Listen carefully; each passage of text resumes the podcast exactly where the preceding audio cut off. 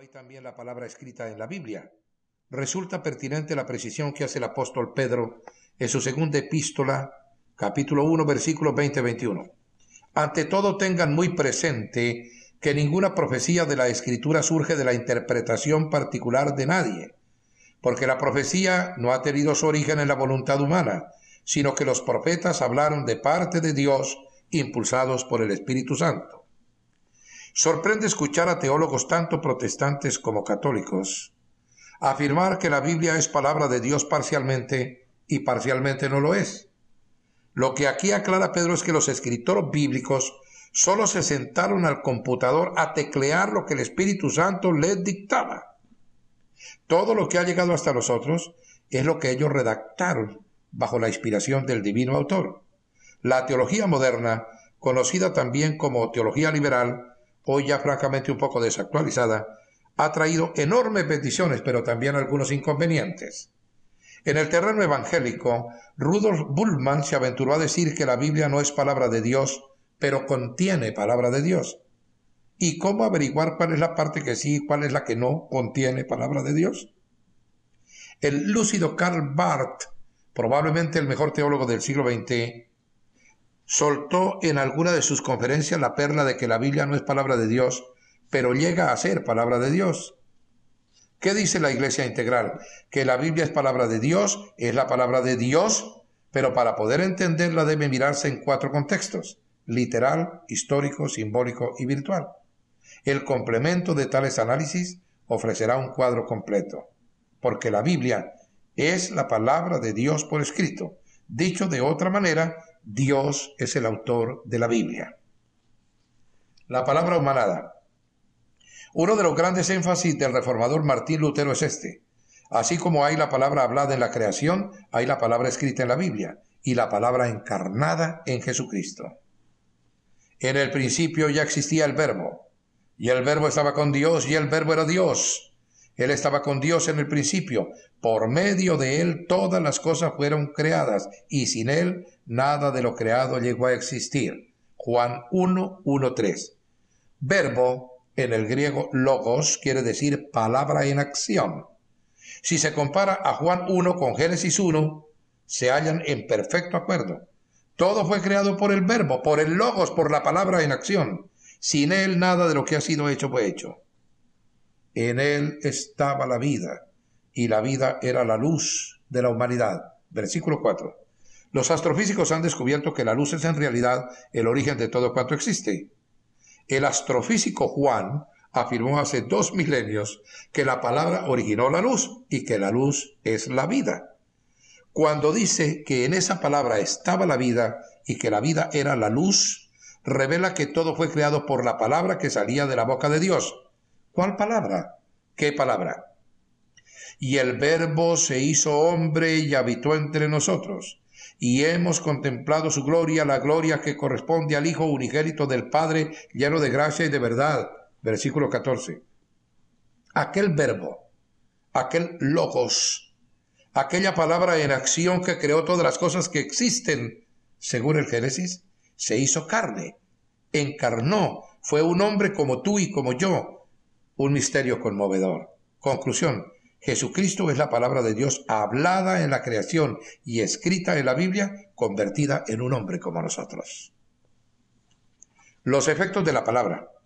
El autor del Salterio vuelve una vez más en nuestra ayuda con su precisión.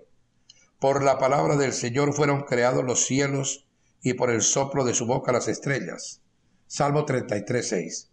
El versículo habla de la creación, pero contiene un elemento digno de considerar. Menciona palabra y soplo o aliento. Siempre que una persona habla, arroja soplo de su boca. La palabra y el aliento de la boca van juntos, son inseparables.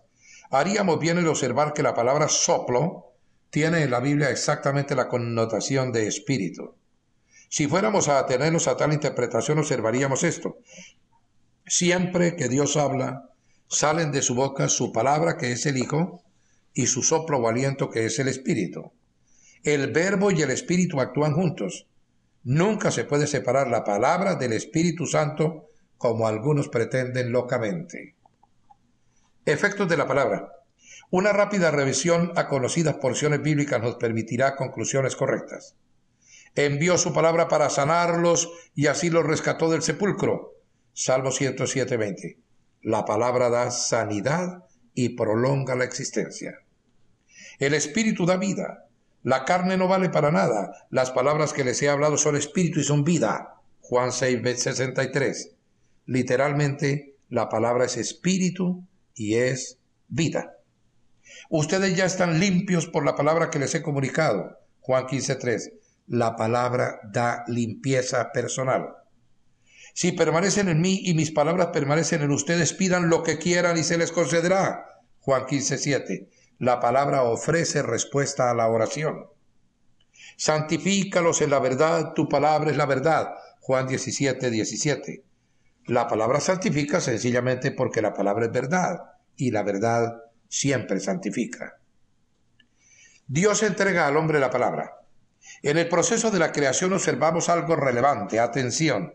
Entonces Dios el Señor formó de la tierra toda ave del cielo y todo animal del campo y se lo llevó al hombre para ver qué nombre les pondría.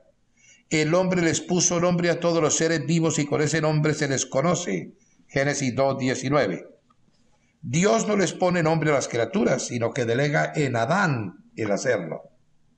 Así el hombre fue poniéndoles nombres a todos los animales domésticos, a todas las aves del cielo y a todos los animales del campo. Versículo 20. Adán nomina a las criaturas que lo rodean por el poder de la palabra. El hombre, hecho a imagen y semejanza de Dios, recibe de su Creador el uso de esta llave del poder. Ningún animal tiene la palabra. Los loros hablan, pero solo repiten. Las grabadoras de cinta magnética repiten también. Solamente el hombre plasma lo que piensa en palabras que salen de su boca con su aliento. Transformar las ideas en palabras es potestativo del ser humano sobre todas las otras criaturas. La ciencia ha tratado de corregirle la plana a las Sagradas Escrituras y casi siempre terminó dándoles precisamente la razón.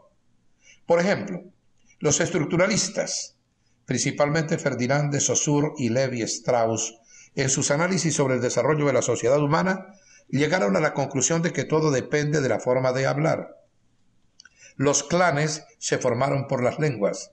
Las comunidades están aglutinadas por el habla. Una comprobación científica de las Sagradas Escrituras. El hombre es lo que dice y logra lo que dice. He aquí una llave que abre con palabras las realizaciones humanas. Todo lo que el hombre ha hablado es lo que el hombre ha obrado y logrado. La llave de la palabra ha abierto las puertas de la civilización y de la destrucción. Dios le entregó al hombre el poder de la palabra. ¿Cómo se ha utilizado? Hay solamente dos maneras de accionar esta llave, bendición o maldición. No se les pueden dar vueltas a estas cosas. Todo lo que el hombre dice, lo bendice o lo maldice. La lingüística, principalmente la semántica, son instrumentos valiosos en el análisis de las Sagradas Escrituras. El origen y significado de las palabras es básico en el estudio de la Biblia, pues ella está formada de palabras. Por algo la llamamos la palabra, la palabra de Dios. En realidad, el vocablo bendecir es compuesto. En el castellano primitivo se decía directamente bien decir, decir bien. Ordinariamente entendemos maldecir como anatema o condenación, pero no es exclusivamente eso. Maldecir, palabra compuesta, es decir mal. Desde los tiempos primitivos el Señor viene hablando de este asunto. Hoy les doy a elegir entre la bendición y la maldición. Deuteronomio 11:26. ¿Hacia qué lado abrir la puerta de la palabra? Nosotros escogemos libremente hacia las tinieblas o hacia la luz, hacia la bendición o hacia la maldición. No hay más alternativas. Tenemos dos maneras de usar esta llave, por la positiva o por la negativa. Los literatos sabios tocan estos asuntos así sea por mera intuición. Hamlet, en el drama de William Shakespeare, tras analizar la tragedia del hombre en su famoso monólogo, exclama, ser o no ser, ese es el dilema.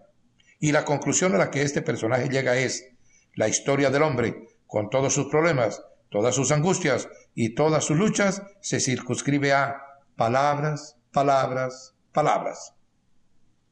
Hay quienes dicen, derrochando necedad, que las palabras se las lleva el viento. Mentira. Las palabras no se las lleva el viento, sino que después de que salen de tu boca,